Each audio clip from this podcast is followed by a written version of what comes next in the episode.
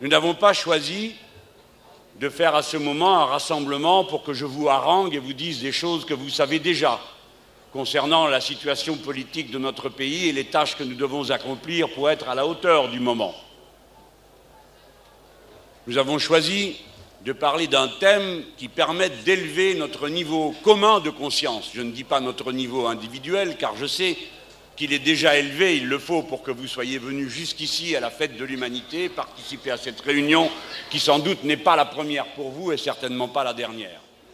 Mais nous ne devons pas simplement nous contenter d'être ensemble, c'est que progressivement, à travers les luttes et les rassemblements que nous menons ensemble, nous devons faire converger notre manière de voir, les mots auxquels nous nous référons et la perception que nous avons des événements en les nommant de telle ou telle manière. Et donc, nous nous devons entre nous des explications. Nous ne sommes pas des faiseurs de coups médiatiques. Certains ont pu croire que la campagne présidentielle que nous avons menée était une suite de bons coups bien organisés autour d'une espèce de pop star politique qu'un troupeau ahuri et ébahi venait admirer à intervalles réguliers. Ça, c'est la vision de nos adversaires. Nous, ce que nous savons, c'est que des milliers et des milliers d'hommes et de femmes ont consenti toutes sortes de sacrifices avec enthousiasme et gaieté parce qu'ils savaient qu'aucune de leurs forces ne serait méprisée, aucun de leurs efforts fait en vain, puisqu'un rassemblement a existé, le Front de gauche, avec un commandement politique qui ne se prend pas pour une avant-garde éclairée, mais qui remplit sa fonction d'une manière responsable d'ouvrir un chemin. Et tous ensemble, nous constituons non pas un parti d'avant-garde, ni un parti guide, ni ceux qui prétendent accomplir à la place des autres les tâches révolutionnaires qu'il y a à accomplir, mais les éclaireurs, ce mot est très important, qui éclairent les esprits, les cœurs, le chemin. Mais ce chemin n'a de sens que s'il est emprunté consciemment et volontairement par le très grand nombre. C'est pourquoi, à la racine de notre engagement, il y a la conscience politique et en se faisant le chemin en cheminant, non seulement nous ouvrons une voie nouvelle à l'émancipation humaine, mais nous nous transformons nous-mêmes comme personnes et comme individus. Nous nous transformons par la solidarité, par le rapport aux autres. Nous nous transformons par ce que nous apprenons, par les mots qui passent de l'un à l'autre et d'une génération à l'autre. Nous nous devons des comptes mutuellement. Aux plus anciens, de tirer les leçons de l'expérience et de proposer des outils dont la génération suivante fera bien l'usage qu'elle pensera être le meilleur, mais qu'elle ne peut envisager si cette transmission ne s'opère pas, si chaque génération surgit bien sûr comme un peuple nouveau, mais qui ne reçoit rien de ceux qui les ont précédés dans le combat et sont en quelque sorte comme démunis, désarmés, autant que le seraient des enfants cette tâche nous commande de bien nous comprendre. Vous avez remarqué, camarades, qu'au fil de nos discours apparaissaient des mots. Certains vous étaient connus. Le socialisme, des fois le communisme, le capitalisme, le capitalisme financier, la règle verte, l'écologie. Et parmi tous les mots que vous avez entendus, il y en a un qui a peu souvent été expliqué c'est le concept de révolution citoyenne. Cette idée, ce mot d'ordre, dorénavant, est partagé, je crois, par l'essentiel des organisations qui constituent le front de gauche.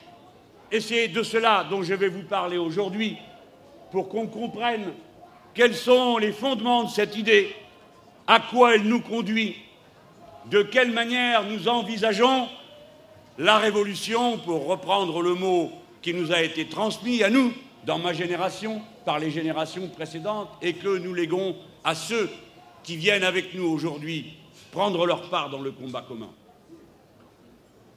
Pourquoi une révolution?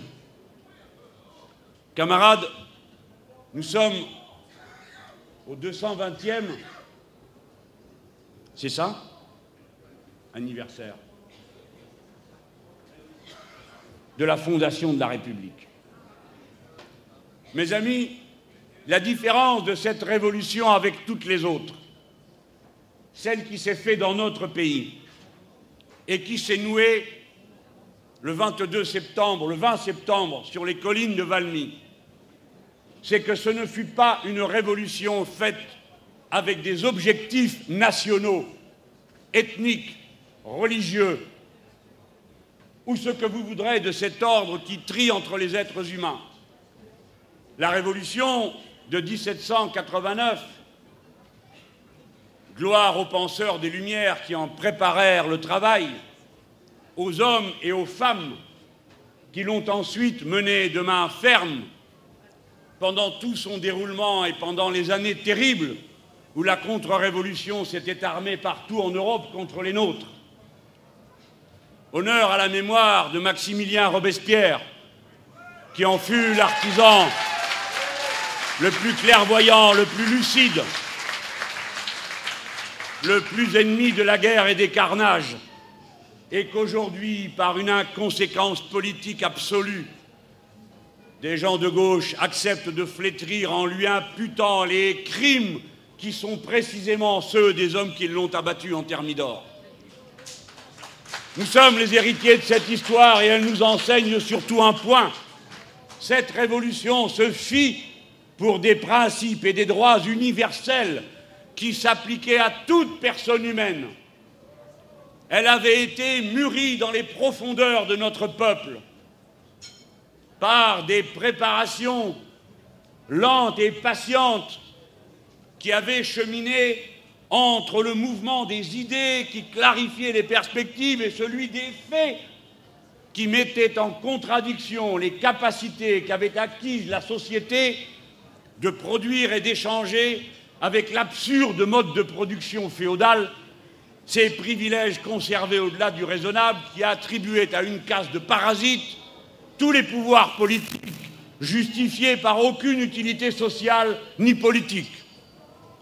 En m'entendant, vous pensez peut-être que je suis en train de décrire quelques-uns de nos parasites contemporains qui ont eu pour principal mérite soit celui de naître dans les bons berceaux, sans avoir jamais démontré aucun talent particulier, sinon une moindre capacité que d'autres, ou bien pour d'autres à avoir été les profiteurs de situations acquises ou de facilités qui leur ont été accordées par des pouvoirs politiques qui se sont laissés aveugler par l'idée que le capitalisme était toujours plus efficace que la propriété collective ou coopérative. Je pense par exemple à ce monsieur Bernard Arnault, belge de circonstance, dont on nous dit ici et là que comme c'est un génie de l'entreprise, il mériterait ce qui serait, quand bien même serait-il un génie de l'entreprise, une absurdité, les 40 milliards d'euros qui en font, paraît-il, la quatrième fortune du monde.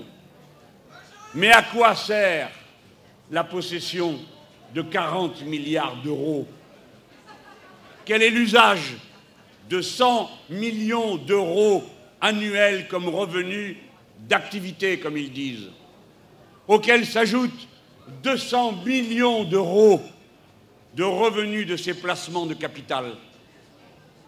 Quelle est cette sorte d'humanité qui, à titre personnel, a des besoins plusieurs milliers de fois supérieurs ou centaines de milliers de fois supérieurs au commun des mortels, en sorte qu'il leur faudrait des, revenus qui soient dans la même proportion. Quand bien même serait-il un génie de l'industrie, il ne mériterait pas d'accumuler une telle fortune, parce que l'accumulation de la fortune est une absurdité, et comme le dit un évangéliste, là où est ton trésor, là est ton cœur. Et nous, marxistes, nous rajoutons, là est ta conscience. Celui qui dit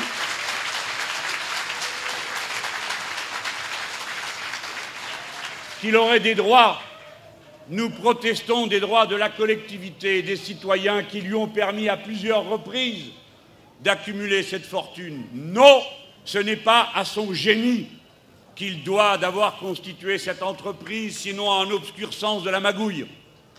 Il le doit au fonds d'État, il le doit au Crédit lyonnais, il le doit aux facilités d'annulation de ça la dette des entreprises qu'il a rachetées par l'État, il le doit à toutes ces circonstances. Et ensuite, il le doit aux travailleurs qui quotidiennement ont fait naître de leurs mains de leur cerveau la richesse qui a été produite.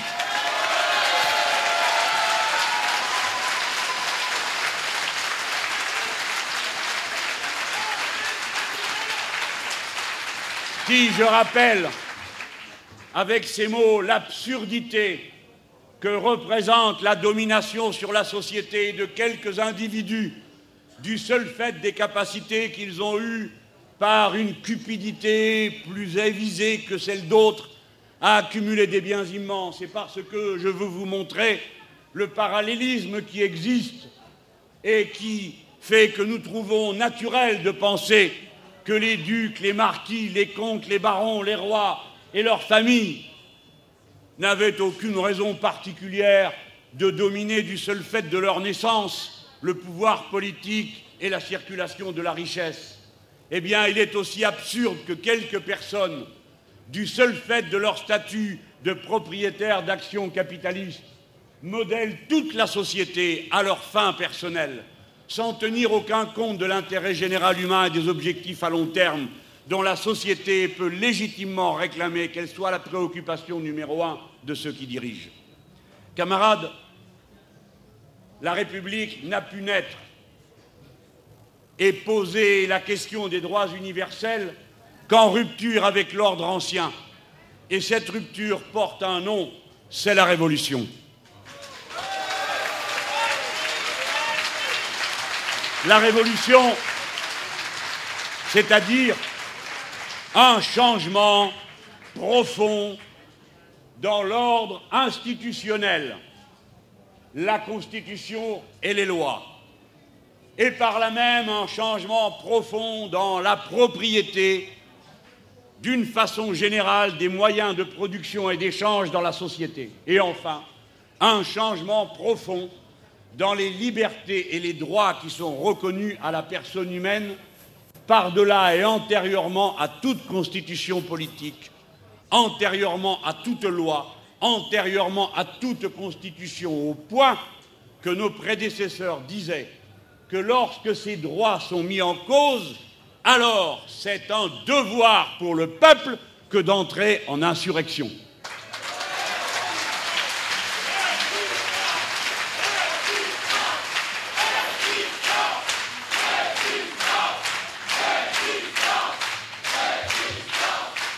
Mais quand nous étudions dans le détail les révolutions du passé, que ce soit la grande révolution victorieuse de 1789, ou bien celle de 30, de 48, ou la glorieuse commune de Paris, ou encore la lumière qui s'est levée derrière l'odieuse boucherie de la guerre mondiale avec la révolution de 1917 en Russie, eh bien, chaque fois, il est vrai, Peut-être commettons-nous l'erreur de confondre le moment révolutionnaire paroxystique où s'exerce la bascule de changement de pouvoir avec le processus révolutionnaire qui a commencé avant et qui continue après ce moment révolutionnaire. C'est pourquoi, dans la conception de la révolution citoyenne, à l'image de nos camarades qui ont entrepris le même effort en Amérique du Sud aujourd'hui, nous demandons qu'on réfléchisse et nous pensons nous-mêmes la révolution comme un processus antérieur à ce moment et qui le suit ensuite pendant de longues années dans tous les compartiments et les domaines de la vie. Camarades, si nous avions gagné l'élection présidentielle en mai dernier, ce qui inéluctablement se produira,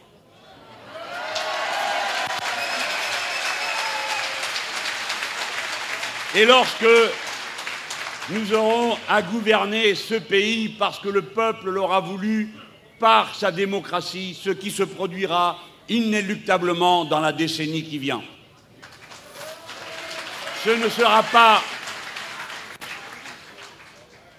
Je suis content de voir qu'il y a des camarades qui font là, il exagère. Parce que je vais vous expliquer. Je vais vous expliquer pourquoi les choses vont se passer de cette manière-là, même si je suis prêt à convenir d'avance le déterminisme et l'histoire ne, ne sont pas fatalement écrits. Le futur est probabiliste. C'est une propriété de la matière elle-même. Mais nous devons examiner les conditions qui permettent de cultiver cet optimisme. Parce que cet optimisme historique va conditionner notre comportement maintenant. Nous ne sommes pas seulement en train de témoigner pour des valeurs essentielles de nos existences dont nous avons hérité, ce qui est très important.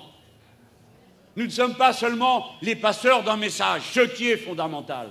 Nous sommes les préparateurs d'un futur immédiat auquel nous aspirons à cet instant même, c'est-à-dire gouverner la patrie républicaine des Français dans un processus de révolution citoyenne. Voilà ce que nous sommes dès maintenant, dès maintenant, dès maintenant.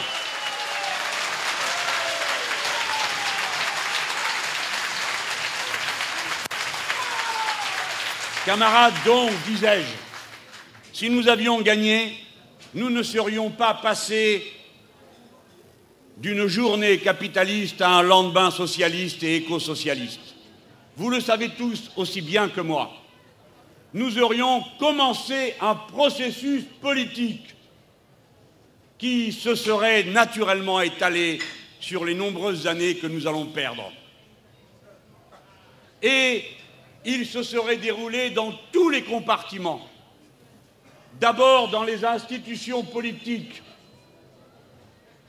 ensuite dans les conditions de la propriété et du partage des richesses, enfin sur les droits fondamentaux, avec des mesures qui à chaque fois auraient une caractéristique commune, l'implication populaire dans la conduite du changement l'implication populaire dans la décision qui permet le changement.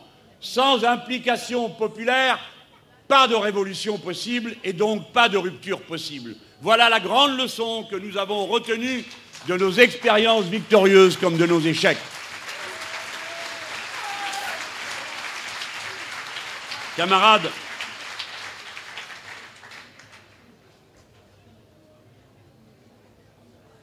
La révolution citoyenne n'est pas le produit simplement d'une volonté qui partirait d'un excellent livre, d'un manuel où seraient écrites les conditions de la société parfaite.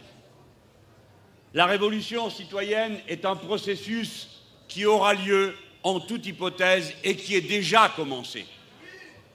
Ces formes méritent d'être observées pour être comprises elle se manifeste et elle s'est déjà manifestée dans de nombreux pays depuis la chute du mur. Et très rapidement après cette chute, alors qu'on disait que c'était la fin de l'histoire, que le capitalisme était devenu en quelque sorte ce qui allait de soi, le seul mode d'organisation de la société possible. Immédiatement ensuite, ont commencé aux portes même de l'Empire en Amérique du Sud, à se rompre la chaîne des servitudes et de la domination du capitalisme sous sa forme la plus brutale. Les révolutions d'Amérique du Sud sont toutes des révolutions citoyennes et elles nous ont enseigné à reconnaître le processus lorsqu'il apparaît. Il a des traits communs. L'un de ces traits, camarades, ce n'est pas l'exploitation ni la surexploitation, parce que ça, c'est la situation ordinaire du capitalisme. L'un de ces traits, c'est quand le peuple se retire de la politique officielle, lorsque des océans d'abstention finissent par engloutir toutes les institutions politiques, et alors sont emportés non seulement les institutions, mais tous les partis politiques qui se sont confondus avec ces institutions. Du jour au lendemain, il sombre dans le néant. Une semaine après qu'ait été élu Hugo Chavez, les partis de droite et sociaux-démocrates ont été volatilisés. Ils ont disparu du paysage. Ils sont partis dans l'abîme. Ils se sont reconstitués comme force réactionnaire. Mais ce moment où les institutions se vident de leur contenu populaire. C'est un moment crucial de la vie des peuples. Nous ne sommes pas des animaux. Ceux qui nous relient les uns aux autres, ce sont ces institutions politiques autant que les us et coutumes de notre vie quotidienne. Mais ces us et coutumes sont tous organisée, encadrée par la loi et les règlements. La société politique n'est pas, comme nous l'avons cru des fois un peu facilement dans le passé, une espèce de superstructure dont on règle le sort ensuite après avoir réglé les questions matérielles. Non C'est par le lien politique que commence la transformation de la société. C'est la raison pour laquelle nos camarades ont mis à l'ordre du jour dans tous ces pays la convocation d'une assemblée constituante. On aurait pu dire qu'il y avait plus urgent. Non, il n'y a rien de plus urgent que de réorganiser la règle du jeu qui permet que reviennent dans l'action politique les milliers et milliers de personnes qui s'en sont écartées, qui parfois n'ont pas de carte électorale et même pas de carte d'identité, parce que c'est ce qui se produit déjà dans notre propre pays, que les pauvres, les gens qui sont dans la rue, les gens qui sont à la maison et qui ont du mal à survivre, n'ont plus de papier, plus de carte électorale, plus de carte d'identité parfois, un peuple invisible, 8 millions de pauvres, quand je vois ces gens foutre, opposer, paraît-il, la gauche qui agit, dont vous avez déjà pu goûter les merveilles, à la gauche tonitruante d'Amérique du Sud à laquelle je suis fier d'appartenir, je voudrais rappeler que les tâches essentielles et élémentaires d'une république égalitaire ne sont toujours pas réunies, camarades. Qui pense aux 3 millions d'analphabètes qui existent dans notre pays, pauvres personnes, égales à chacun d'entre nous en dignité, pères et mères de famille, qui ne savent comment en faire face chaque jour. Quand est-ce qu'on va régler ce scandale-là? Prioritairement, avant tous les autres, comme l'ont fait les camarades au Venezuela, en Bolivie, en Équateur, avec l'aide de nos camarades cubains, qui savent faire ces choses et aident les autres à les accomplir.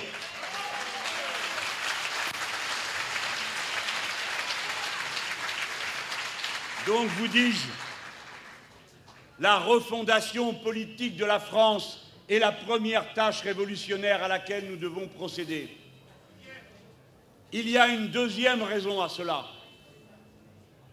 c'est que le travail du libéralisme a fracassé notre société et atomisé en groupes antagonistes. C'est qu'on y a répandu par-dessus le marché le poison de l'exception pour celui-ci à cause de sa couleur de peau, pour celle-là à cause de sa religion, si bien qu'une fraction extrêmement importante de notre peuple, du peuple que nous constituons tous ensemble, du moment que nous partageons, et nous les partageons, les mêmes amours, les mêmes rêves, les mêmes espérances, ce peuple a été fractionné artificiellement à se guetter sur les concepts pourris du racisme et de la xénophobie.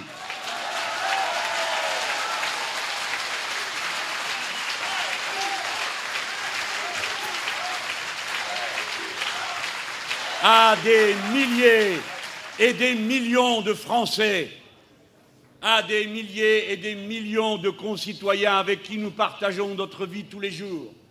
Le Front de gauche est celui qui vous parle, parlant en votre nom à tous, disent que nous ne nous connaissons entre nous, quelle que soit couleur de peau, religion, origine, durée de la présence, que des êtres humains semblables en droit et en dignité. La France sera refondée.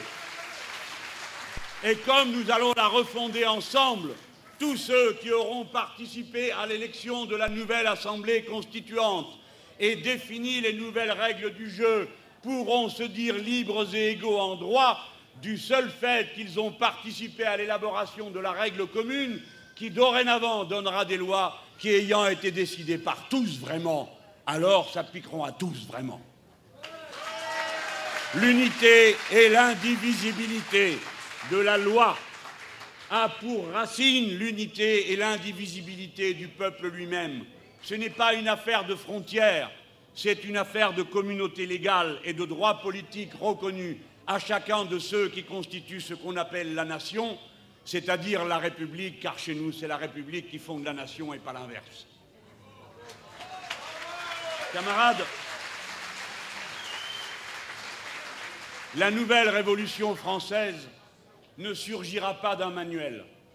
Elle surgira de l'obligation dans laquelle vont se trouver des millions de gens de trouver une solution aux problèmes de leur quotidien. Leur mouvement au départ n'aura pas, loin s'en faut, pour tous, des raisons idéologiques, mais viendra comme un déclencheur, un événement fortuit qui, tout d'un coup, mettra à nu la réalité des rapports sociaux et les rendra insupportables. Voyez ce qui se passe et comment se passent les grandes catastrophes du capitalisme, car je veux commencer par elles. Le capitalisme de notre temps a pensé un temps surmonter les contradictions qui le travaillent depuis le début de son existence, qui est sa capacité à produire infiniment tout en réduisant la base sociale de la consommation, c'est-à-dire d'avoir des instruments de production toujours plus puissants et des salariés toujours moins payés, qui ne peuvent donc pas acquérir les biens qui ont été produits par cette immense capacité productive. Cette contradiction, il pensait l'avoir surmontée par le crédit sans fin et sans limite, en particulier celui qui permettait aux États-Unis d'Amérique d'émettre sans compter des milliards et des milliards de dollars qui circulaient ensuite dans le monde sans que personne n'ait à se soucier de vérifier s'il y avait bien une contrepartie matérielle à tous ces billets de banque qui circulaient, sachant que les États-Unis en garantissent la valeur par le seul fait de la puissance de leurs armées, 700 000 hommes, 600 bases à l'étranger sur tous les continents. Eh bien, cette forme particulière du capitalisme financier, où, pour résumer et faire très simple, l'argent se met à produire de l'argent du fait de la spéculation, du crédit et des arrangements dont vous avez pu voir un jour comment ils se sont dénoués. La plus grande crise du capitalisme depuis 1929 résulte d'un divorce. Deux personnes se sont disputées et ne se sont plus supportées. Il en est résulté un divorce et la mise en vente d'une maison qui n'a pas trouvé d'acquéreur. Et ce jour-là a explosé la crise de subprime. Parce que c'était le maillon faible à l'intérieur de la partie faible de la chaîne faible. Et vous voyez, mes camarades, que l'incident qui déclenche l'explosion de la bulle, le craquage de la chaîne, est loin d'être proportionnel à la masse qu'il déplace. C'est un événement fortuit et cet événement provoque une cascade d'autres événements auxquels les États-Unis d'Amérique ont pallié, ainsi que les principaux dirigeants du monde, en émettant de nouvelles fabuleuses quantités de papier, espérant que ce crédit relancerait la production et la consommation. Mais ce n'est pas ce qui s'est passé. La Banque centrale américaine a racheté 2800 milliards de titres de dette de l'État sans que la production et l'échange ne redémarrent aux États-Unis d'Amérique. Elle se prépare a procédé à de nouvelles acquisitions immenses de titres de l'État qui, lui, continue à injecter dans les banques et dans toutes sortes de crédits, notamment à l'industrie d'armement, des moyens gigantesques. Vous comprenez que tout est en place en quelque sorte pour produire de nouvelles crises. Demain, peut-être que ce sera l'explosion de la crise de la dette étudiante, car dans de nombreux pays, les étudiants ont dû s'endetter pour suivre leurs études, vu qu'on a transformé en marchandises l'université. Et que ces étudiants, quand ils arrivent au terme de leurs années d'études, arrivent sur un marché du travail, il n'y a pas de place pour eux et donc pas de capacité de remboursement des emprunts. Peut-être que la prochaine explosion de la bulle de dette viendra d'un étudiant qui ne peut plus payer la dette qu'il doit, et ainsi de suite. Mais l'événement le plus important et le plus catastrophique qui est en train de se produire sous nos yeux, donnant entièrement raison à nos analyses, c'est la décision prise en Europe de mener dorénavant une politique d'austérité sans fin. La contraction de la dépense publique, c'est-à-dire des budgets où l'on s'interdit de dépenser plus que ce que l'on a fait rentrer dans les caisses, étant entendu que l'on s'interdit également de prendre de l'argent dans les catégories les plus fortunées, de peur qu'il ne s'enfuit, ou bien de prendre de l'argent sur les revenus du capital, de peur qu'il n'aille se placer ailleurs. Et sous ce prétexte, la première puissance mondiale, c'est-à-dire l'Union européenne, qui représente 25% de la production totale de richesse de l'univers, quand les Chinois ne produisent que 10%. La première puissance par la masse monétaire en circulation, par la production, par les achats et par la vente, s'astreint à une politique absurde où elle fait semblant d'avoir peur de mouvements dont elle est elle-même à l'origine. Car d'où viennent cette accumulation de capital sinon de cet endroit-ci? Et les voilà qui ont décidé une politique d'austérité dont ils ont testé sur la base de la lâcheté de celui qui les dirigeait les fondamentaux en Grèce. Camarades, lorsque Georges Papandréou président de l'international socialiste, réélu président de l'international socialiste la semaine dernière, en dépit des crimes économiques dont cet homme est responsable, a capitulé en moins de 24 heures sous l'assaut que lui livrait la finance internationale. Il n'a pas seulement trahi son peuple, ses engagements et tout ce qui fait la dignité quand on a l'honneur de gouverner dans une démocratie. Il a ouvert la brèche qui a permis d'organiser un laboratoire dont les méthodes ont ensuite été étendues au reste de l'Europe à mesure que la finance frappait un pays après l'autre. Voilà le point où nous en sommes. Cette politique d'austérité, vantée par tous ceux qui sont au faux les tenants de l'ancien régime, l'ancien régime des privilèges fiscaux, l'ancien régime de la propriété capitaliste et de droits attachés aux actions, l'ancien régime de ceux qui ont le droit de prélever non plus les 3 ou 4% que rapportait autrefois un placement dans l'industrie et que nous dénoncions comme excessif dans le passé, mais qui prélèvent des 8, des 9, des 10, des 12% et ferment des entreprises quand elles ne rapportent pas du 15 ou du 16 comme nous l'avons vu en France dans plusieurs cas particuliers.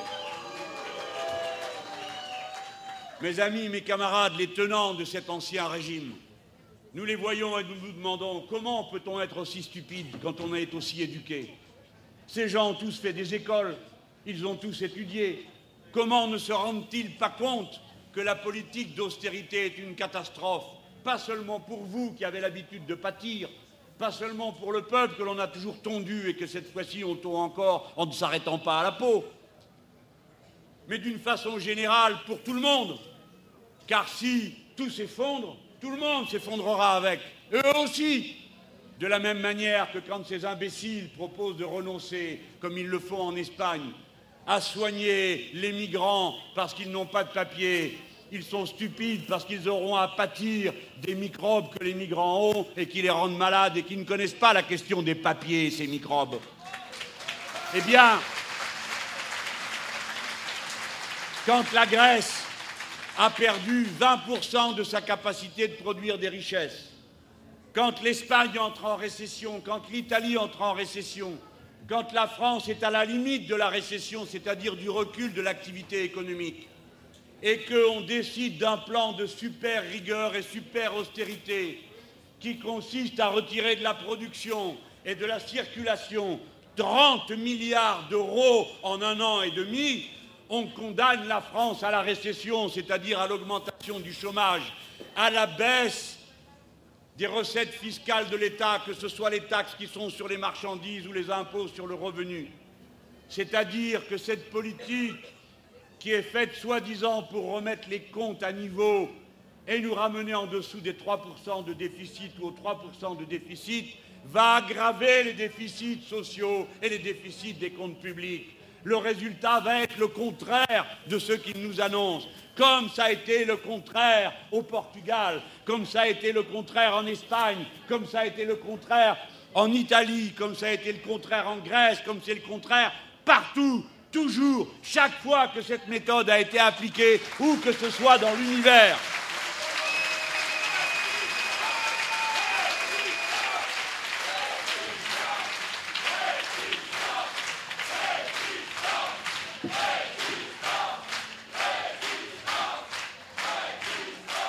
Camarades, c'est la raison pour laquelle ce que nous allons faire le 30 septembre est d'une exceptionnelle gravité.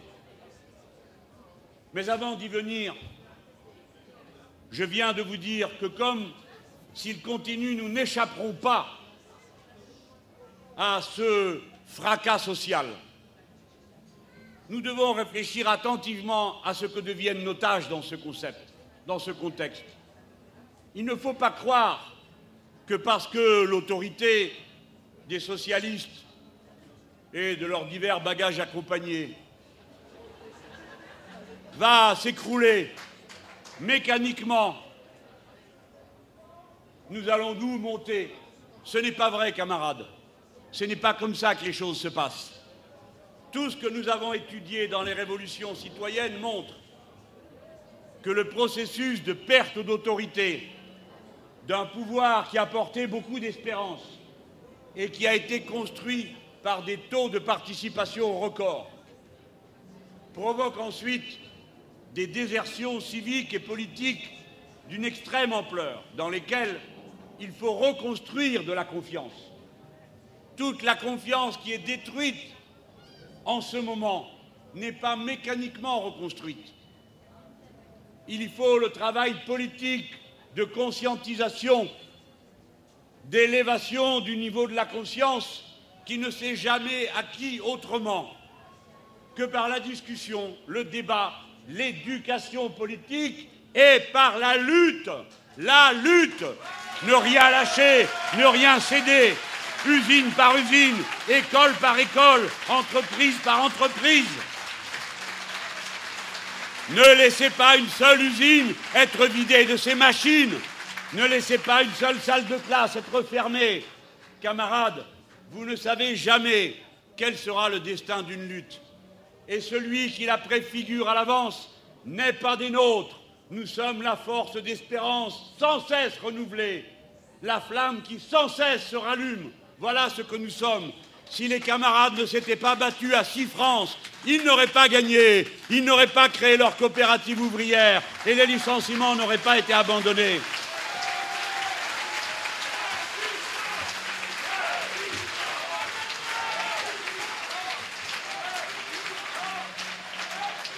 Celui qui déserte le poste de combat, celle qui n'apporte pas l'aide qui est attendue, travaille contre son camp, et nous ne ferons preuve d'aucune complaisance ni d'aucune compréhension à l'égard de ceux qui peuvent lutter et ne luttent pas.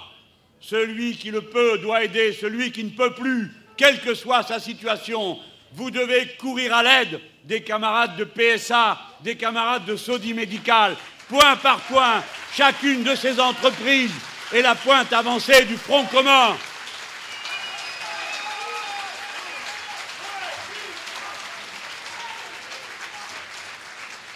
Avec vos syndicats, mais entendez-moi bien, mes amis, la force sournoise, pernicieuse de l'ennemi est de vous diviser, d'inventer des chicayas qui n'existent pas, qui essaye de fabriquer des compétitions d'ego entre les chefs, les sous-chefs, les cheftaines,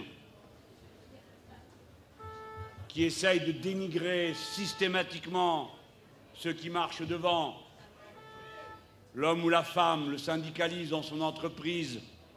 Depuis le XIXe siècle, les femmes sont toujours représentées, dépoitraillées, les hommes avinés.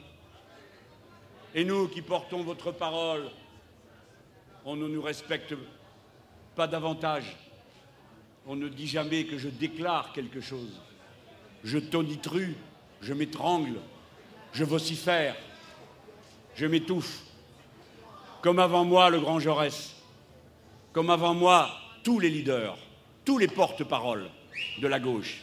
C'est un honneur pour moi, car comme l'a dit quelqu'un que j'ai beaucoup aimé, n'offense pas qui veut. C'est un honneur pour moi et ça a été un moment impressionnant de découvrir au Forum de São Paulo que tous les leaders, tous les dirigeants, tous les porte-paroles de notre gauche, dans toute l'Amérique du Sud, sont traités comme je le suis ici. Et quand c'est des femmes, pire encore.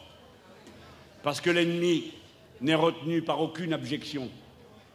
Parce que cela fait partie de sa propagande de nous insulter continuellement pour que se rompe la confiance et les liens de fraternité qui nous unissent, qui sont l'unique lien réel qui nous tienne ensemble, puisqu'il n'y a aucun lien d'intérêt matériel, aucune subordination entre nous, sinon ce consentement que nous avons les uns et les autres dans l'action que nous menons ensemble. Mes amis, mes camarades, mécaniquement, ce qui se prépare en Europe va mûrir une catastrophe mondiale. Vous voyez le caractère parasitaire du capitalisme. Oh, on se donne rarement le temps de vous l'expliquer. Mais regardez comment, en décembre et en janvier dernier, la Banque centrale européenne a donné aux banques privées 1000 milliards d'euros de crédit à 1% pour trois ans. Camarades, avec le tiers de cette somme, on aurait réglé toute la dette de la Grèce. On aurait pu régler toute la dette de l'Espagne au taux de 1%. Et à partir de là, la spéculation se serait immédiatement arrêtée. Où sont passés ces 1000 milliards? Ils ne sont pas revenus dans la production réelle. Les banques ne prêtent pas davantage aujourd'hui aux petites entreprises qu'auparavant. Cet argent, mes amis, savez-vous ce qu'ils en ont fait? Ils l'ont replacé à la Banque centrale européenne il n'a servi à rien. Il a tourné et il leur rapporte de l'argent. Et de cette façon, nous voyons que le crédit aux entreprises parfois est fait par des syndicats patronaux et pas par les banques. C'est ce qui se produit aujourd'hui dans l'industrie mécanique et métallurgique, où c'est lui-même, syndicat de patrons, qui prête de l'argent aux entreprises. Le caractère parasitaire de ce système tenu par la tête par les banques, qui elles-mêmes agissent sans perversité, mais seulement parce que c'est la loi du genre, la règle qui s'impose à eux, d'augmenter sans cesse leur profitabilité. C'est cela qui nous conduit au désastre. Pourquoi en sommes-nous là? Pourquoi ne comprennent-ils pas qu'on va au désastre? D'abord parce qu'il y a un, un, intérêt très puissant en cause. Tous les jours, chaque fois que le soleil se lève, les traders, les possesseurs d'actions et de titres d'emprunt, chaque jour doivent s'assurer qu'ils pourront revendre ce papier à d'autres ou en acheter à la valeur qui est écrite dessus. Chaque jour, ils doivent défendre le système et n'en accepter aucune perturbation, car cette perturbation voudrait dire pour celui-là, pour celui-ci, une perte totale de ses biens. Mais il y a une deuxième raison qui est politique, qui est sociale. C'est l'Allemagne, camarades. L'Allemagne est dirigée par un gouvernement conservateur. Je dis bien le gouvernement conservateur, car en Allemagne, il y a des ouvriers et des travailleurs qui souffrent terriblement de la situation qui leur est faite par la politique du gouvernement conservateur allemand. Savez-vous, on ne vous le dit jamais quand on vous parle du modèle allemand, que 20% de la population active est sous le seuil de pauvreté en Allemagne, que le Made in Germany se fabrique au prix de l'exploitation de tous les pays, des travailleurs de tous les pays qui entourent, et que les pièces sont ensuite assemblées en Allemagne. Et que l'Allemagne connaîtra bientôt la compétition sur les biens intermédiaires où elle est forte aujourd'hui et qu'on nous vende comme un modèle. Mais le cœur de l'affaire est le suivant.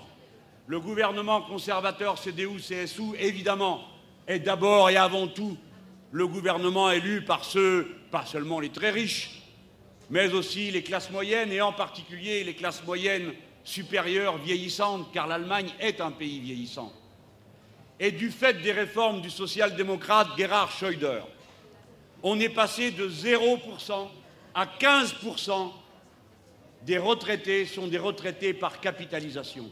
C'est-à-dire qu'ils ne bénéficient plus d'un système de répartition. Tout a été placé en capital.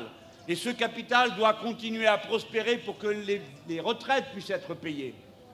Vous avez donc 15% de la population de retraités qui constitue le cœur de cible de l'électorat du gouvernement conservateur allemand, qui est cramponné à la rente.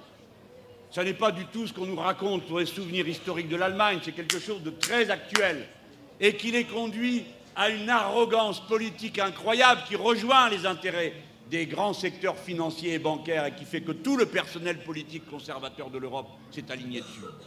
Et par-dessus le marché, les sociaux-libéraux, sociaux-démocrates, qui sont totalement alignés sur l'idée que si on remet du carburant dans la machine capitaliste, il finira par y avoir quelque chose pour les autres.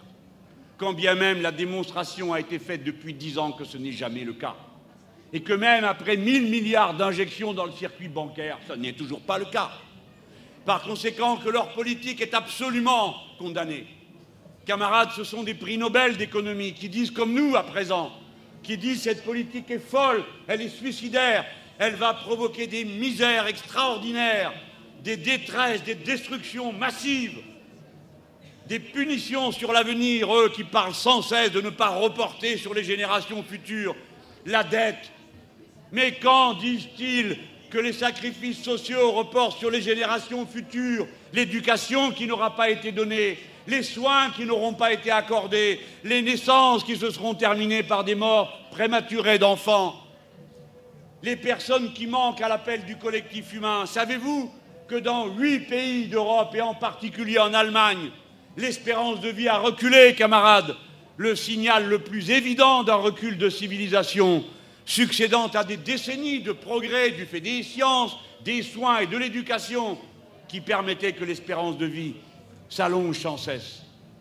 Voilà ce que le capitalisme porte en son sein. Mais quand bien même seriez-vous prêt à supporter toutes ces misères, alors même que je vous ai expliqué qu'un jour ou l'autre, et sans crier gare, le système se bloque, comme il se bloquera en Europe, comme il s'est bloqué en Argentine, comme il s'est bloqué à Venezuela, comme il s'est bloqué en Bolivie, et ainsi de suite. Où les premiers, nos camarades, ont dû faire face exactement à la situation à laquelle nous avons à faire face nous-mêmes.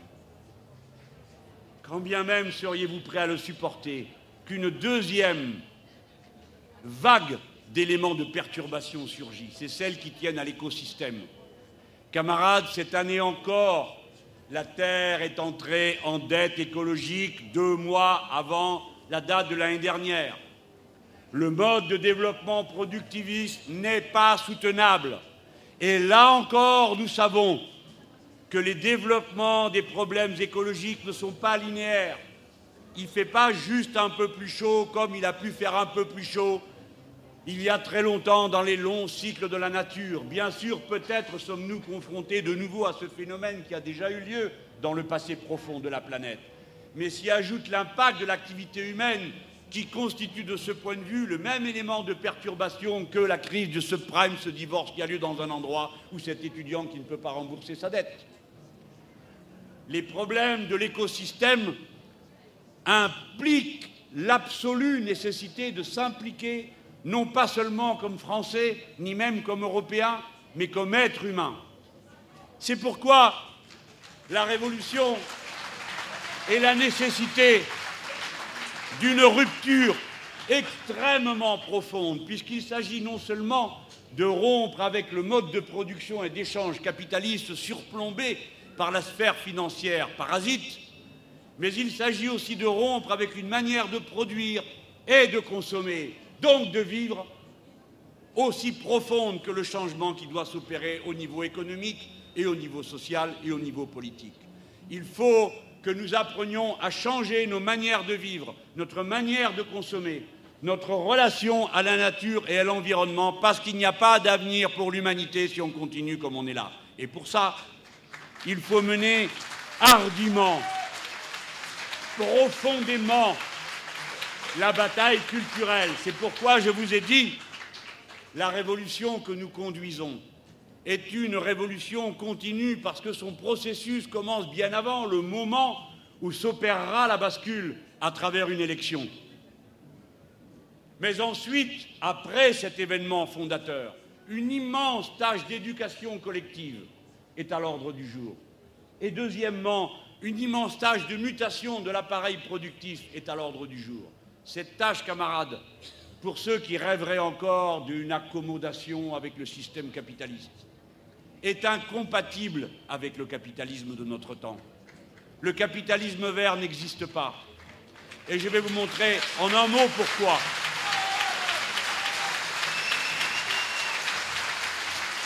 Je vais vous montrer en un mot et en marxiste que je suis pourquoi? Parce que pour faire muter l'appareil de production et lui donner une nouvelle orientation, il y a d'immenses investissements à faire pour changer les machines, pour changer les circuits de production. Et ces investissements, le capitalisme n'est pas prêt à les faire parce qu'il donne toujours la préférence à la rente, aux dividendes plutôt qu'à l'investissement. Et rappelez-vous que l'année dernière, les distributions de bénéfices ont été trois fois supérieures à ce qu'a été la masse de finances consacrée sur ces bénéfices à l'investissement productif. Ce qui veut dire que le caractère foncièrement et radicalement parasitaire du capitalisme de notre temps est incompatible avec les objectifs de l'écologie politique. C'est pourquoi vous n'aurez jamais de capitalisme vert. Voilà la démonstration que nous pouvons faire, nous, qui venons de la vieille école du socialisme et du matérialisme historique, qui nous permet de marquer notre contribution à l'écologie politique en nous appropriant les thèmes qu'elle a permis que nous découvrions tous et auxquels nous n'étions pas forcément préparés. Camarades, ça a été un moment extrêmement intéressant et important que celui réalisé au quartier général de la campagne présidentielle, l'usine, lorsque les camarades venus des entreprises en lutte, Petroplus, Fralib, les licenciels, et ainsi de suite, combien d'autres, tous venaient avec des projets alternatifs à la liquidation de leur entreprise qui tous avaient, il y avait MREAL aussi, une composante écologique centrale. Ce qui signifie qu'est en train de naître dans la conscience collective des travailleurs l'impératif écologique comme un des moyens non seulement de répondre à leurs propres difficultés, mais à celles de l'humanité tout entière, ce qui signifie que les travailleurs et la classe ouvrière se présentent non seulement comme la classe d'intérêt général quand elle défend les outils de production contre le parasitisme du capitalisme, mais aussi lorsqu'elle défend l'écosystème commun en proposant de nouvelles manières de produire et de nouvelles productions.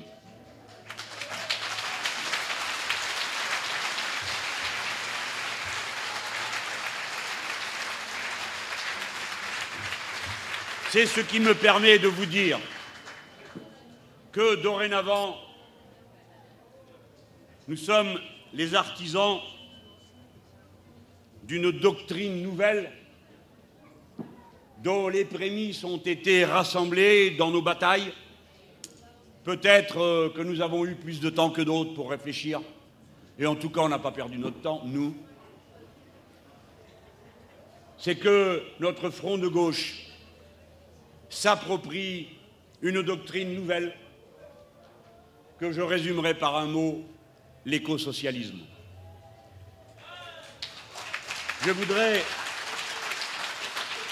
faire le lien entre ce mot et l'adjectif qui est à côté du mot révolution.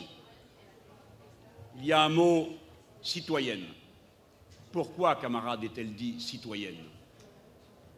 Je vais, pour certains, ce sera une répétition, pour d'autres, ils découvriront ce raisonnement vous montrer en quelques mots l'assemblage des éléments du cœur de la doctrine écosocialiste. L'écologie politique nous a permis de comprendre ce que des fois nous n'avions pas vu dans nos propres textes. Peut-être parce que nos textes étaient écrits à une époque où les problèmes étaient moins brûlants. Peut-être parce que lorsque Karl Marx décrit la nature comme le corps inorganique de l'homme, lorsqu'il affirme que le capitalisme est une force qui épuise l'homme et la nature, ne faisions pas assez attention à la profondeur de ce que cette phrase voulait dire, compte tenu du fait qu'au moment où elle a été rédigée, au fond, l'industrie était naissante et concentrée dans très peu de pays dans le monde. Et les logiques du productivisme ne s'appliquaient qu'à une part fort restreinte de l'activité humaine. Mais dorénavant, nous pouvons mieux en comprendre toute la profondeur. L'écologie politique nous a appris qu'il n'y a qu'un seul écosystème compatible avec la vie humaine. Nous ne défendons pas la planète, la planète continuera avec ou sans nous. Nous ne défendons pas la vie. La vie continuera avec ou sans nous, les êtres humains. Et vous pouvez imaginer que la belle planète bleue continuera à tourner dans l'espace infini et sans signification, avec pour seul occupant des cafards et des fourmis. Ça ne perturbera en rien les équilibres qui se jouent entre les corps célestes et la trame particulière de l'espace-temps. Nous défendons l'écosystème qui rend notre vie et nos querelles possibles. Par conséquent, s'il n'y a qu'un seul écosystème compatible avec la vie humaine, cela signifie qu'il y a un intérêt général humain. Réfléchissez à cette idée. Elle est déflagratrice. Elle passe comme un coup de tonnerre, comme un éclair dans le ciel.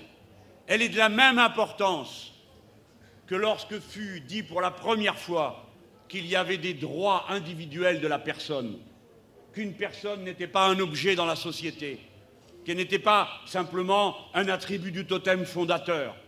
Aussi extraordinaire que lorsqu'on a établi qu'une aptitude biologique n'était pas un destin, que ce n'est pas parce que le corps des femmes leur permet d'engendrer des enfants que pour autant leur identité est confondue avec cet engendrement. C'est une idée révolutionnaire, pas seulement pour les femmes,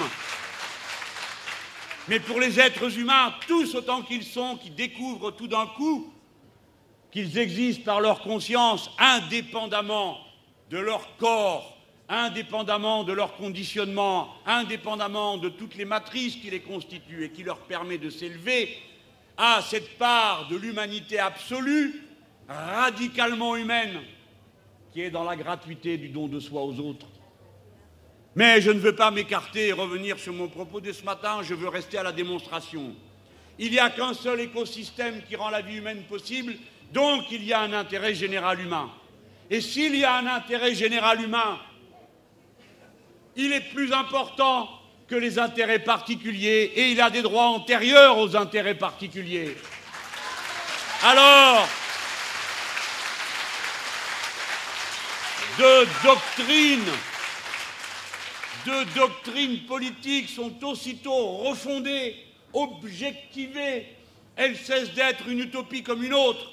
La première, c'est le communisme, car l'écologie politique, en décrétant qu'il n'y a qu'un seul écosystème compatible avec la vie humaine, dit donc qu'il y a des biens communs à tous les êtres humains et qui ne peuvent pas être utilisés en particulier les uns contre les autres.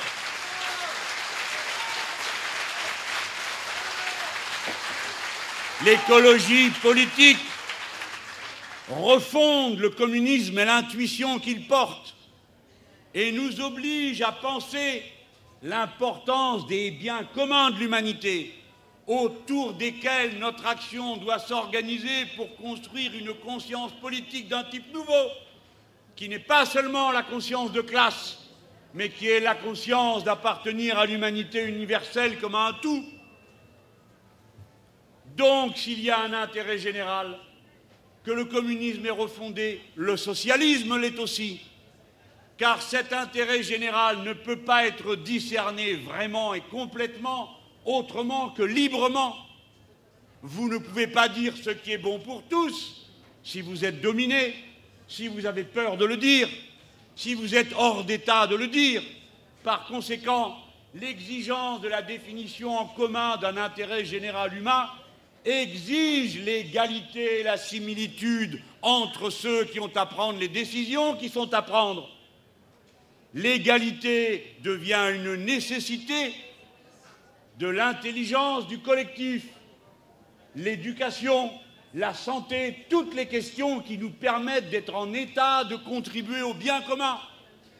Voilà comment toutes nos doctrines sont refondées par l'écologie politique, pas sous la forme d'un millefeuille, comme le font d'aucuns, une petite couche de socialisme, une petite couche d'écologie, et enfin une petite couche de république, et on touille tout ça.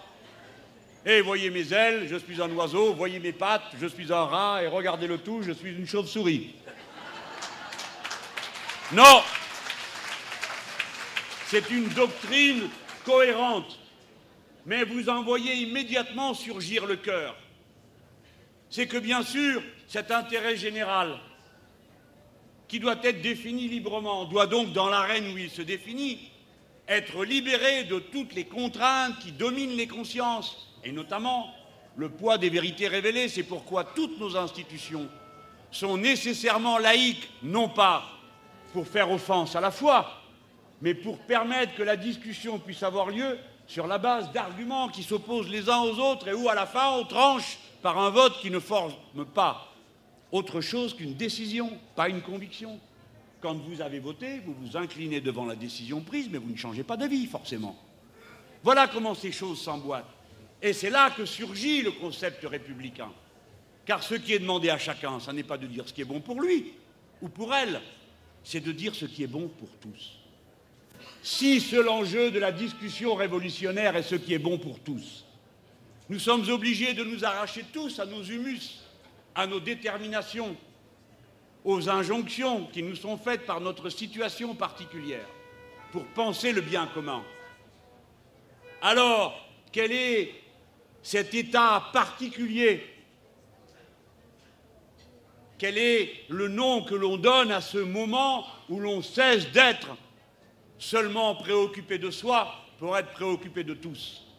Eh bien, cela porte un nom dans des institutions libres. C'est le citoyen, camarade.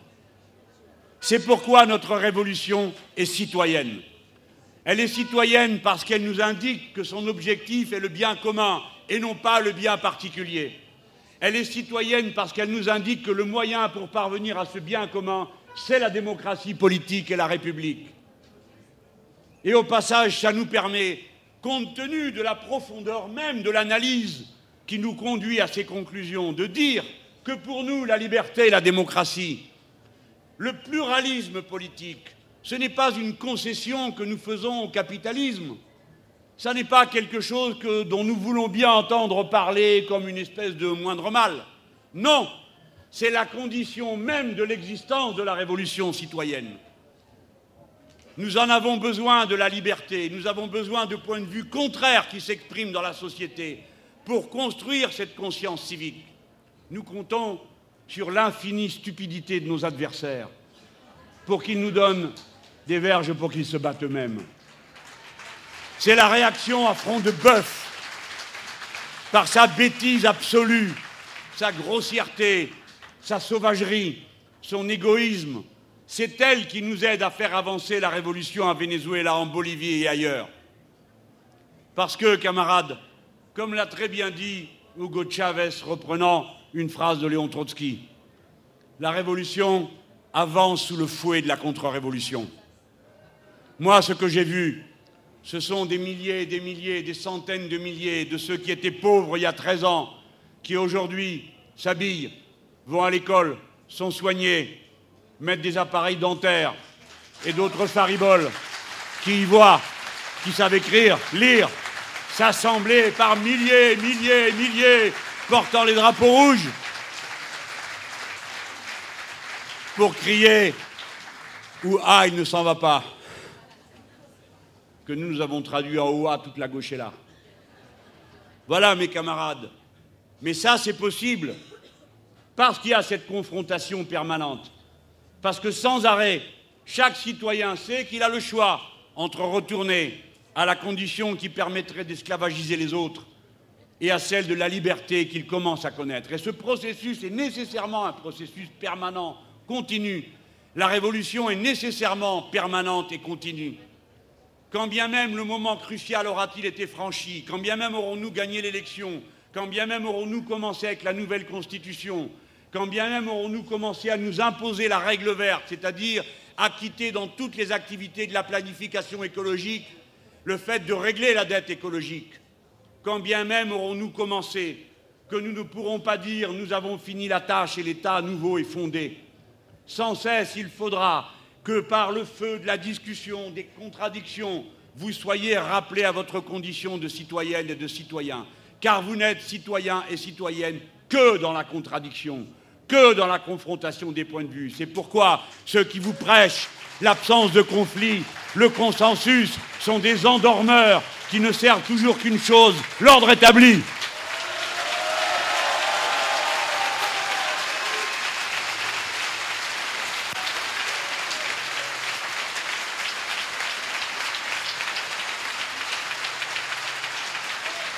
Camarades, je vais vous parler, pour conclure, des tâches que nous allons accomplir. D'abord, il y en a une. Nous n'allons pas tourner la page de notre campagne présidentielle.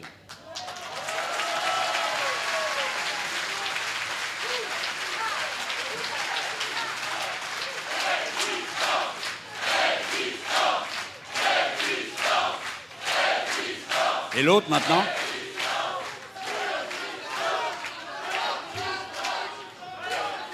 Non, on change, on a dit là. L'autre. Ça, c'est le deuxième. On passe au troisième.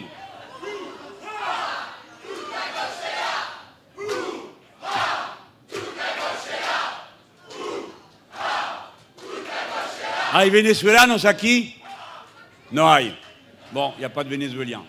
Il y a une camarade argentine, c'est ça au premier rang Ah bon Il n'y a pas un seul Américain du Sud ici, mais qu'est-ce qu'ils foutent Ah Por Dios. Et tú, ¿qué haces? ¿Te?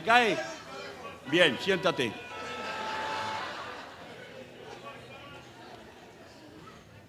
Mes camarades, nous n'allons pas tourner la page parce que, contrairement à ce que croient certains, nous n'avons pas fait des coups de com'. Nous avons commencé à construire une force politique cohérente et consciente. Pas un troupeau, même exalté. Le front de gauche que nous avons constitué est mieux qu'un cartel politique.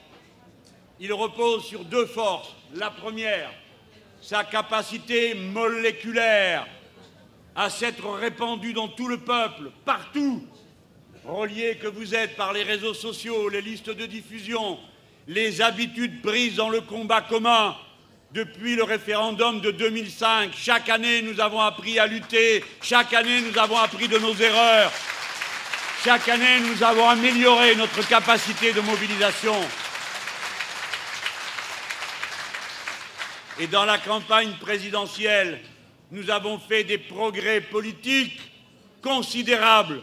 Nous nous sommes rassemblés trois fois par milliers et milliers, et les autres ont juste vu que les milliers en essayant d'en enlever un bout, ou bien en s'affolant à l'échelle internationale. Thousand of red flags of the Communist Party, disait-il dans le New York Times. Et moi, on me voyait avec une cravate rouge, grosse comme ça. Oui, nous avons appris et nous n'avons même pas caché ce que nous étions en train de faire. Trois fois de suite, à l'appel du front de gauche, des milliers de gens sont descendus en sachant exactement ce qu'ils étaient en train de faire, c'est-à-dire de demander le changement du régime pour la sixième République, écologique, socialiste et laïque.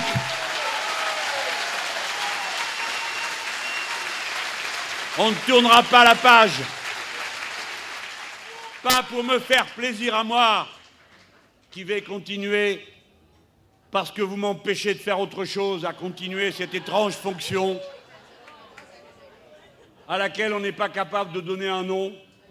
Alors qu'est-ce que c'est mon rôle? Eh bien moi je fais Jean-Luc Mélenchon. Et comme c'est tout ce que je sais faire, eh ben je tâche de bien le faire. Et comme vous, hein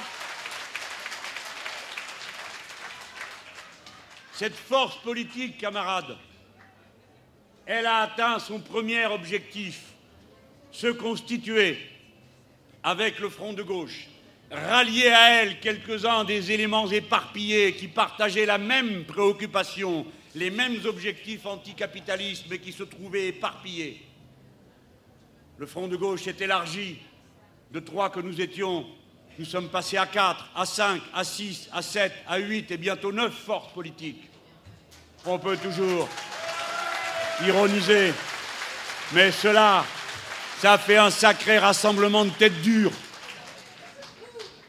et nous reposons sur cette masse immense que vous êtes tous qui savez et qui avez entendu quelle est la consigne numéro un du front de gauche. La consigne numéro un est n'attendez pas les consignes.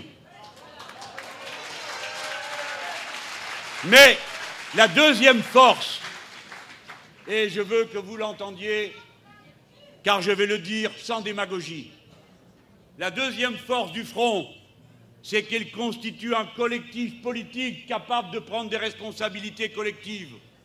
Quand nous nous réunissons tous les lundis au siège du Parti communiste français, dans la salle de son bureau politique, toutes les formations qui constituent le front de gauche, réunion que préside le camarade Christian Piquet de la gauche unitaire. Il n'y a pas eu une réunion pour se répartir des postes, pour se chercher des chicayas de chefs ou de cheftaines. Toutes nos réunions sont concentrées sur les tâches que nous avons à accomplir, sur les perspectives que nous donnons en commun, par respect pour nous-mêmes et pour vous.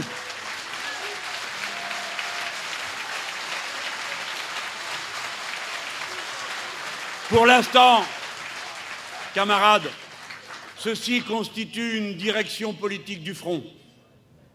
Et c'est elles qui, en toute lucidité, avaient décidé que dès lors que la deuxième tâche serait accomplie après s'être rassemblée, qui était chasser la droite du pouvoir, ce que nous avons fait et qui faisait partie de notre plan de route, qu'on arrête de nous saouler avec le fait que nous avons élu François Hollande, oui c'est vrai, mais nous avons élu François Hollande pour nous débarrasser de Nicolas Sarkozy. C'était notre plan de route. C'est notre plan de route, le nôtre. Nous ne sommes les supplétifs de personne, nous ne sommes les bagages accompagnés de personne.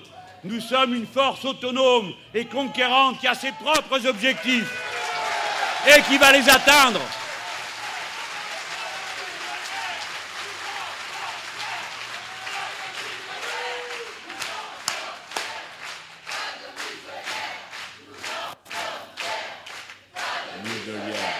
Nous en sommes fiers. Pas de muselière.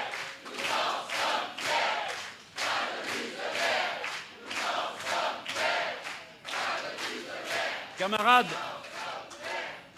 c'est en ayant bien considéré tous les éléments de la situation et parce que nous avons décidé à la mi-août de réouvrir le combat et de commencer la phase suivante de notre plan de route qui est en vue des événements qui se dessinent et de l'âpreté que dorénavant aura le patronat regroupé dans le MEDEF, mouvement politique de droite, que nous avons pris la décision de repartir à l'offensive dès la mi-août. Et puisqu'on nous a posé des questions sur ce que nous considérions à propos des 100 jours, ce n'est pas moi qui ai inventé la question, moi je me suis contenté de trouver la réponse.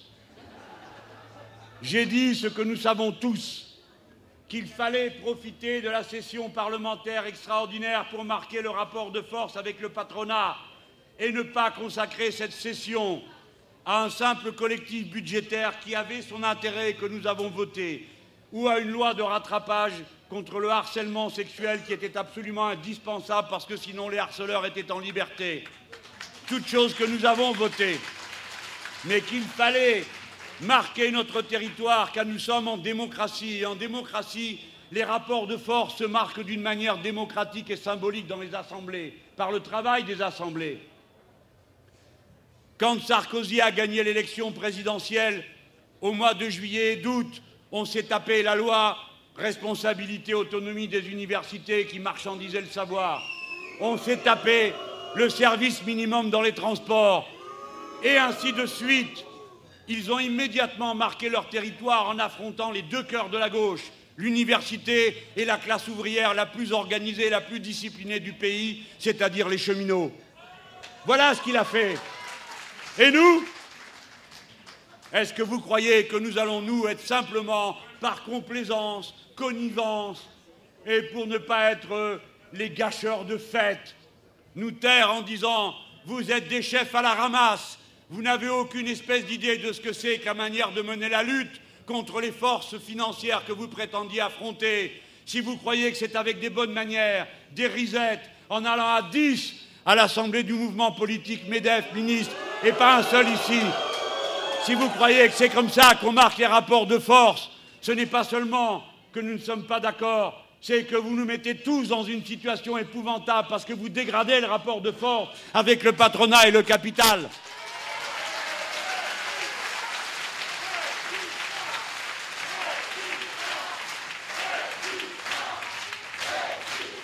Ça va, ça va. On approche de la fin, vous inquiétez pas. Ils me font les gros yeux là à côté. Ah ben moi, je dois aller au bout de mon papier. Camarades, c'est dans ces conditions-là que nous avons pris notre responsabilité d'éclaireur et de déclencheur. Nous ne pouvons pas laisser passer la conclusion du pacte budgétaire et du traité européen sans revenir à l'assaut. La question de savoir si nous allons y arriver ou pas n'a pas de sens. Ce qui a du sens, c'est de savoir si nous luttons ou non. C'est vrai dans une entreprise et c'est vrai dans le pays. Le peuple qui se prépare dans cette mobilisation politique sera un peuple de haut niveau d'éducation politique. C'est lui qui va comprendre ensuite, lorsque nous aurons, nous, à mener la future politique du pays, pourquoi nous abrogerons ces traités, pourquoi nous recommencerons avec nos partenaires européens une discussion sur une toute autre base? Voilà pourquoi la lutte ne doit jamais cesser et que nous avons des arguments pour nous la dernière fois, c'est bien Jean-Marc Ayrault qui avait déposé une motion référendaire sur le traité de Lisbonne. Alors pourquoi ne ferait-il pas voter la motion référendaire qu'André Chassaigne et les camarades du groupe du Front de gauche vont déposer?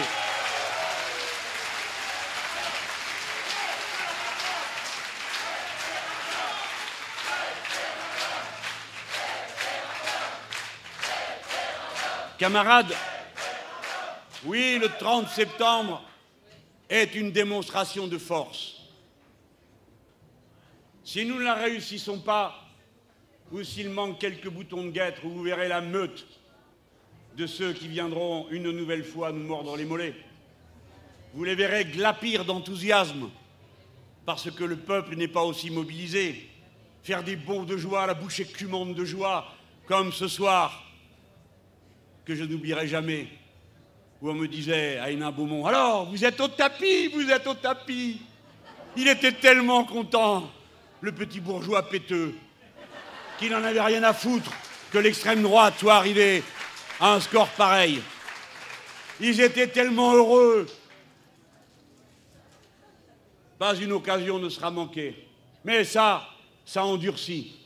Mais ce qui est important, c'est la force et la confiance que vous gagnerez en vous parce que tout le monde vous dit que c'est un délai trop court pour y arriver, parce que tout le monde vous dit que c'est trop compliqué pour que les gens comprennent. C'est compliqué, c'est trop court, mais on va quand même le faire.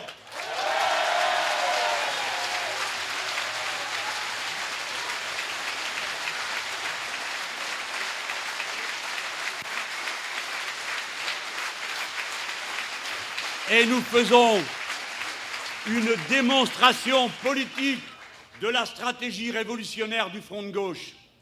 Le Front de gauche a pour objectif non pas d'être le parti guide, non pas d'être le parti ou le mouvement qui dirige. Nous avons vocation à être éclaireurs et déclencheurs. Et notre vocation est que le Front de gauche permette la naissance du Front du peuple, le peuple lui-même se saisissant de ses objectifs politiques. Voilà ce que nous allons faire et dont nous faisons la répétition générale le 30 septembre, une fois de plus. Voilà pourquoi le commandement de la manifestation et de sa préparation est confié à un collectif et que chaque jour qui passe, chaque heure qui passe, ce collectif est en train de s'élargir. Ce n'est pas la manifestation du front de gauche, c'est la manifestation du nom de gauche, de tous ceux qui sont contre cette Europe-là, cette Europe libérale, l'Europe du capital et de l'austérité qui nous conduit à la misère et à la guerre. Tous ceux qui sont contre ce futur se mobilisent le 30 septembre, qu'ils soient du front de gauche ou pas, ce n'est pas le sujet. Des forces immenses sont en train de se rassembler. Des associations, camarades, quelle fierté de voir que des syndicats appellent le 30 septembre. C'est eux qui commandent, c'est eux qui marchent devant. Les entreprises en lutte, les unions locales de la CGT, de Sud Solidaire, les unions départementales de la FSU. Combien d'organisations par département qui, dorénavant, ont décidé d'appeler à la manifestation du 30 septembre. Et chaque jour, il y en aura un peu plus. Chaque jour est un bout de terrain gagné contre la désespérance, le dégoût, l'abstention, la désillusion, l'amertume. C'est la force qui va à la force. Et nous faisons la démonstration de notre force avec un objectif qu'elle s'élargisse et que l'Europe entière voit que les drapeaux rouges qui sont sortis à la Bastille sont toujours là et toujours présents.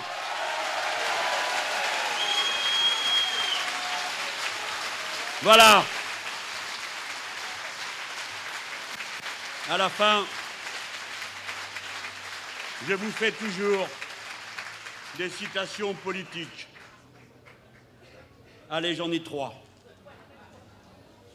Parce que ça a un rapport direct avec ce qu'on est en train de faire. Écoutez, c'est Jean Jaurès qui parle, à Buenos Aires.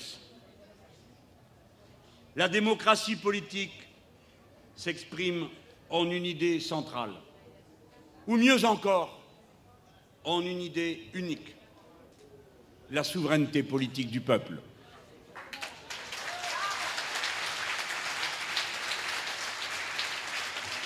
Et en complément, en lien avec ce que je vous disais tout à l'heure sur le lien qu'il y a entre les libertés collectives et la liberté individuelle, de nouveau Victor Hugo, au point de vue politique, dit-il, il n'y a qu'un seul principe, la souveraineté de la personne sur elle-même. Cette souveraineté de moi sur moi s'appelle liberté. Et pour finir, comme un appel à vous demander d'aller lire ce magnifique petit livre qui s'appelle Robespierre revient, je vais citer l'incorruptible.